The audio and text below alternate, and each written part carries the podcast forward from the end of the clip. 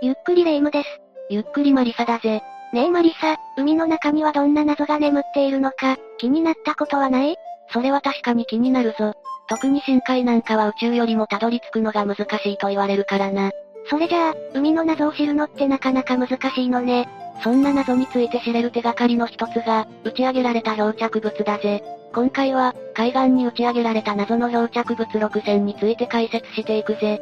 それじゃあ早速、ゆっくりしていってね。1、ミイラ状態の謎のクリーチャー。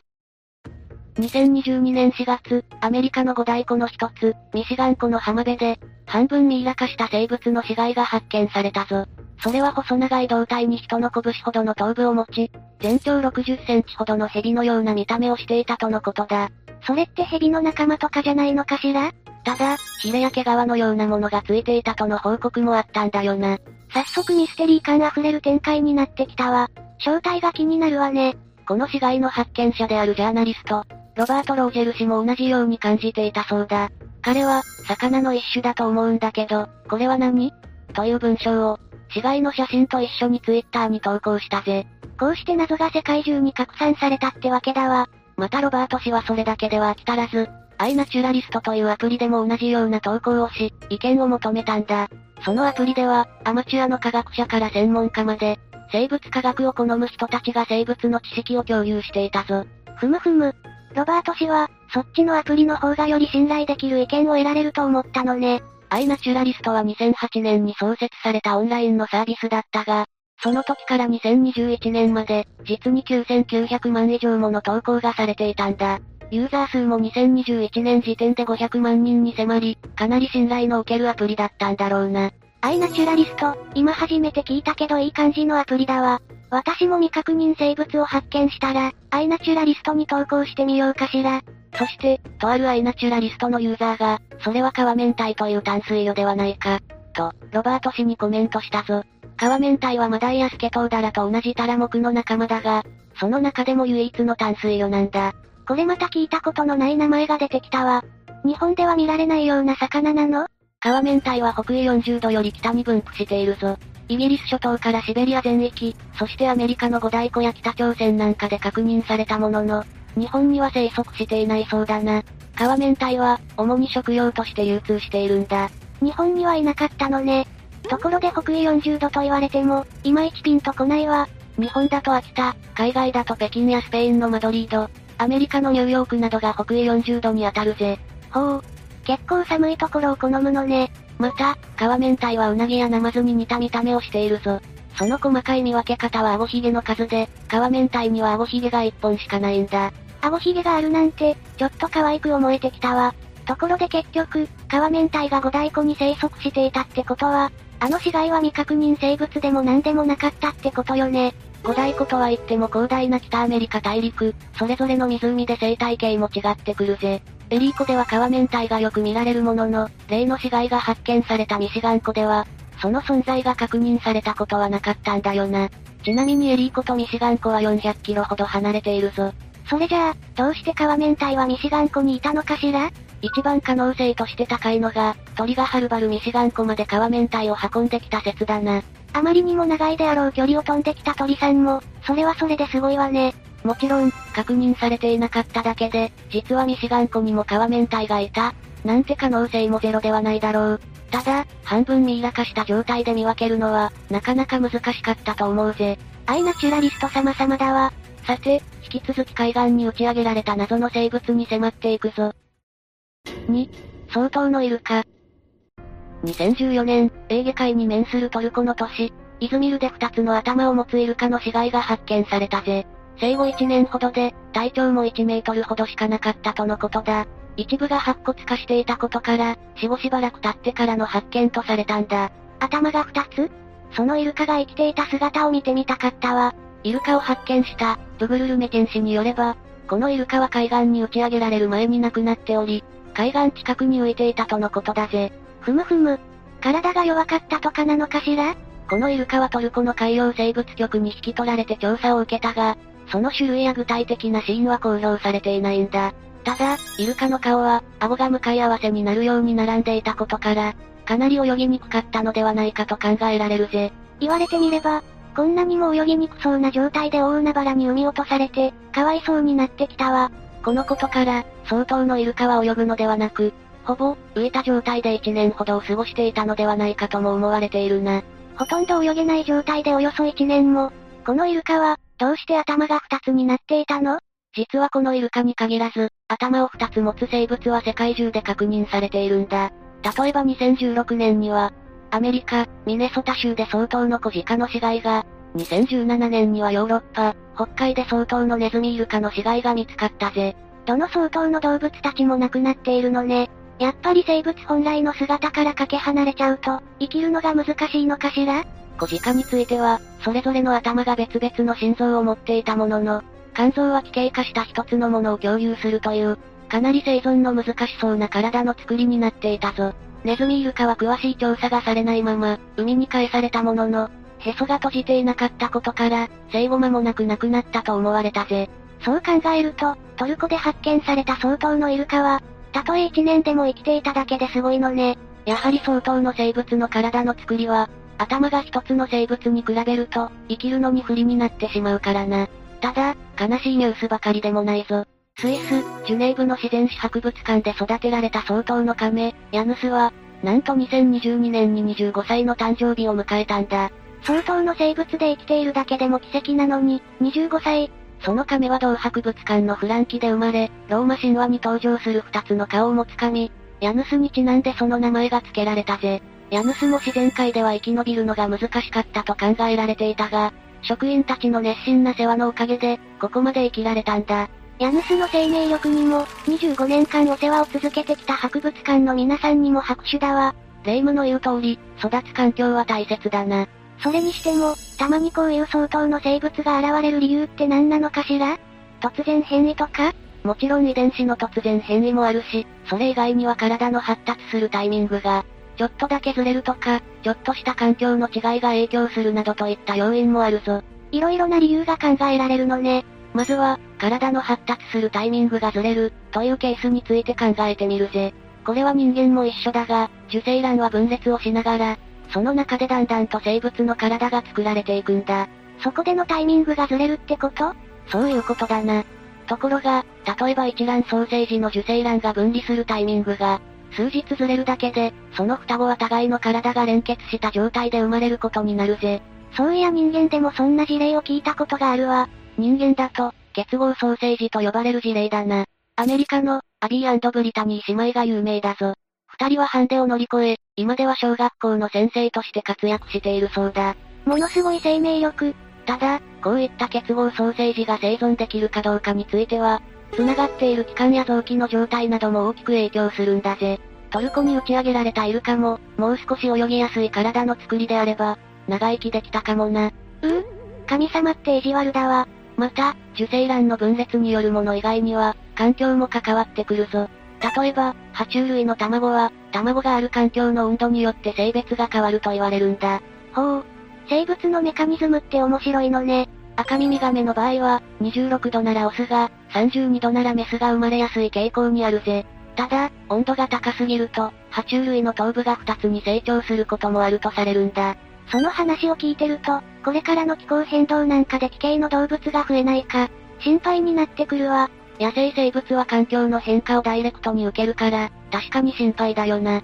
ただ、結合ソーセージや相当の生物が誕生する理由は、絶対にこれ、とは断定できず、まだまだ研究の余地があるぜ。そうなのね。どうか人間も動物も、それぞれの人生を全うできるよう、医療や生命科学が進歩していってほしいわ。実は日本の海岸でも、興味深い漂着物が見つかっているんだよな。次はそれについて紹介していくぞ。3、静岡で発見されたユーマ。2017年7月末、静岡の海岸にユーマのような生物の死体が打ち上げられ、SNS で大きな話題となったぜ。その奇妙な見た目から、実験施設から逃げ出した合成生物ではないか、なんて説も出されたんだ。割と綺麗な状態に保たれていて、それがかえって不気味だわ。人間にも似てるけど、明らかに違うし。どうやらこの死体の第一発見者であるサーファーもレイムと同じように感じたらしく、死体を撮影するとすぐにその場から立ち去ったぜ。1時間後、違う人が現場に向かうと、死体は波にさらわれたのか、亡くなっていたんだよな。本当に一瞬のことだったのね。そのサーファーが残した画像は貴重だわ。ただ、サーファーがこの画像を SNS に投稿すると、大炎上してしまうんだぜ。これによりサーファーはすぐに投稿を削除し、騒ぎは一旦収まったものと思われたぜ。あまりに綺麗な死体だったし、いたずらだと思われたのかしら？しかしサーファーが投稿を消してしまったことで、実は表に出してはいけない実験生物だったのでは、や、闇の圧力がかかっているのではないか、などと、かえって陰謀論が囁かれるようになったんだ。言われてみれば、オカルト好きが飛びつきそうなエピソードだわ。他にも宇宙人説や人魚説など、様々な説が挙げられたぞ。ただ、この騒動も自然と収束に向かっていったんだよな。でも、今マリサが解説しているくらいだから、ここで終わりじゃないのよね。その通りだ。再びこの話題が盛り上がることとなったのは、死体の発見からしばらくしてオカルト研究家、山口敏太郎氏がその調査結果を公開した時なんだぜ。オカルト研究家なんて人が日本にいたなんて。日本も案外広いわ。山口氏によれば、死体の発見者であるサーファーが、発見直後にその写真を送ってきたそうなんだ。ただ地元で騒ぎになることをサーファーが心配し、その意思を尊重した山口氏も、調査結果の公開を控えてきたとのことだぜ。ってことは、山口氏は真相を知っているってこと？ああ、気になるか？もちろんよ、本当に合成生物なのかしら？はたまたユーマ？宇宙人？霊夢の期待を裏切ってしまうようで申し訳ないが、山口氏によれば、これは猿の死体のようなんだ。ただ、本来であれば日本にはいない赤毛猿という種類ではあるがな。写真でもわかるが、その長い尻尾が特徴的だぞ。まさかの猿、まあ、確かに人の見た目には似ているけれども。この赤毛猿はインド北部や中国南部などに分布しているぜ。ただ、1960年代以降になって、千葉県の房総半島に侵入したんだ。それ以降、赤毛猿はかなりのスピードで繁殖を続けているぜ。外来種の話も、たびたび耳にするわよね。日本で外来種が増えると、何がまずいのかしら？例えば、赤毛猿は日本猿など、日本固有の猿と混血することで、ハイブリッドの猿が増えることになるんだ。すると、これまで日本にいた日本猿の数はどうなると思うか？どんどん根血の猿が増えちゃうから、もしかしてその分日本猿の数が少なくなっちゃうんじゃ？その通りだ。こうして日本固有の生態系が脅かされてしまうことは、どんな陰謀論よりも深刻な問題だと思うぞ。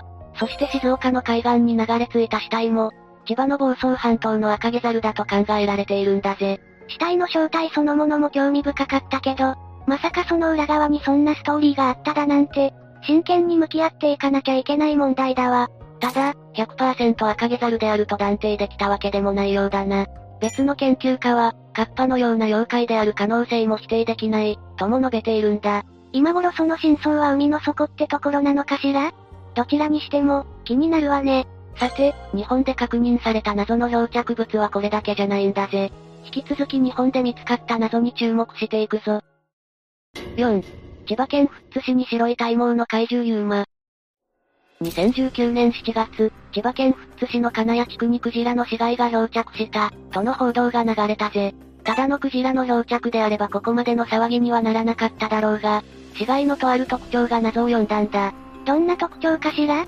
この時のクジラの死骸は体長4メートル、そして全身が白い毛のようなもので覆われており、一般的なクジラの見た目とはかけ離れていたんだよな。異臭が鼻についたが、クジラの死骸は人が足を踏み入れにくい。岩場に打ち上げられていたこともあり、保存状態は良かったぞ。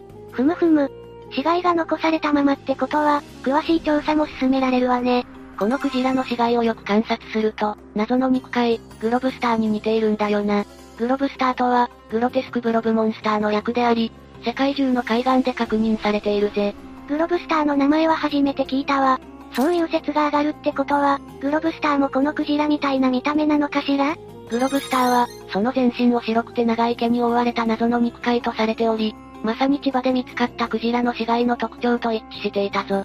また、グロブスターは大きなもので、10メートルに達することもあるそうなんだぜ。そこまで大きな肉塊が一体どうやって形成されるのか、気になるわ。現実的な説としては、グロブスターはクジラの死骸が腐敗することによってできたもの、とされているな。この説を唱える人によれば、白い毛に見えるものはクジラの金銭維が露出したものらしいぞ。言われてみれば、そういうものとも納得できちゃうわね。ただ、実際にグロブスターの実態が詳しく調査されたことはなく、真相は闇に包まれているんだ。また、千葉県のクジラの死骸を間近で見た人は、一般的なクジラの死骸と比べても明らかに様子が違う、と述べているぜ。それじゃあ、また別の説もあるってことかしら？ああ。次に紹介するのは、グロブスターが、ユーマ、トランコの死体なのではないかという説だ。トランコは体長15メートルで、体には白くて長い毛が生えているんだ。さらに、象のような長い鼻を持っているぜ。やっぱり白くて長い毛が特徴的ね。長い鼻も気になるわ。トランコは1924年、南アフリカの海岸で、2頭のシャチと戦っているところを目撃された情報が残っているんだ。その長い鼻を何度もシャチに向けて振り下ろしていたみたいだぜ。生きているところを目撃されていたなんて、ますます貴重な情報じゃない？一説によれば、トランコとシャチの戦いは3時間にもわたって繰り広げられ、後日トランコと思われる生物の死骸が転がっていたとのことだぜ。トランコが生きている姿を見せたのは、この時だけだったみたいだな。もっと生きている時の姿を見られれば、真相の解明にぐっと近づけるのにね。ここに来て有力な情報があるぜ。もしグロブスターがクジラの死骸だった場合、腐敗する前、つまりクジラの金銭維が露出する前には、白い毛は見られないことになるよな。それはそうだわ。千葉県に漂着したグロブスターの正体が気になった人が、現地の市役所職員にその死体について詳しくインタビューしてみたそうなんだ。職員によれば、グロブスターは海岸に漂着した直後も、白い毛に覆われていたとのことだぜ。お、だんだんとグロブスター、イコールユーマの可能性が高まってきたわよ。ただ残念なことに、真相がわかるよりも先に、グロブスターの死体は海に流されて亡くなってしまったんだよな。現地にはその皮膚の一部と腐敗臭だけが残されたぞ。うーん、こっちも真相は海の底なのね。残された皮膚の一部から謎の解明にアプローチできないか、気になるところだな。いつかグロブスターの正体が分かって、日本が盛り上がることを期待するわ。そうなったら面白いぜ。さて、次は再び海外に場所を移して、興味深い漂着物に迫っていくぞ。5、スコットランドの海岸に奇妙な骨。2020年2月、キアラという暴風がスコットランドを襲ったんだ。キアラが通り過ぎていった後、スコットランド東部の海岸に奇妙な骨が打ち上げられていたぜ。SNS にもその様子が投稿され、かなり盛り上がったんだよな。かなり巨大そうな生物の骨に見えるわ。これは真相が気になる人も多そうね。SNS では、クジラやサメに巨大なタコの触手といった説から、ネッシーといった未確認生物の説まで、様々な意見が出されたぞ。皆さん楽しそうだわ。結局、この骨はどんな生物のものか分かったのかしら？これについて、スコットランドの海洋生物学者、デイビッド・ルソー氏は、この写真だけでは判断ができないと、頭を悩ませていたぜ。この骨の正体がクジラにせよネッシーにせよ、判断するにはもっと情報が必要ってことだな。これがネッシーの骨だったら世紀の大発見になるわよね。ちなみに同じくスコットランドには、ネッシーの目撃情報で有名なネスコが存在するぜ。近年も、1年間で20件近いネッシーの目撃情報が寄せられるほど、ネッシーのブームは終わっていないんだ。確かに、ネッシーの存在を信じる人からしたら、その骨がネッシーのものって信じたくもなっちゃうわ。たとえネッシーの信者やファンではなくとも、ネッシーの骨があるとわかれば、かなり盛り上がると思うぜ。ただ残念なことに、この骨がネッシーのものである可能性は低いとされるんだよな。ええー、ちょっとがっかり。奇妙な骨が見つかった海岸は、ネッシーで有名なネスコから約160キロも離れていることから、その可能性が低いと言われているんだ。また、2021年にもスコットランドの離島に、9メートルほどの骨が打ち上げられたんだが、その骨はマッコウクジラのものと判明しているぜ。やっぱり海の巨大生物といったらクジラなのね。ただ、2020年にキアラによって打ち上げられた骨の正体は、未だに分かっていないんだよな。別の骨がクジラのものと分かっているため、その可能性が高いのだろうが、真相は結局闇の中だぜ。確かにネッシーじゃなかったとしても、全く別の未確認生物って可能性もあるわ。さて、ネッシーの話題が出てきたところで、引き続きネッシーと思われた漂着物について解説していくぞ。6、ネッシーの容体2022年、イギリスの海岸に不思議な姿をした生物の死体が打ち上げられたぜ。この写真がネットに投稿されたところ、ネッシーの容体ではないか、との意見が多く寄せられたんだ。言われてみれば、そう見えるわ。丸みのある頭に足のような4つのヒレ、長い尻尾がネッシーを思わせるよな。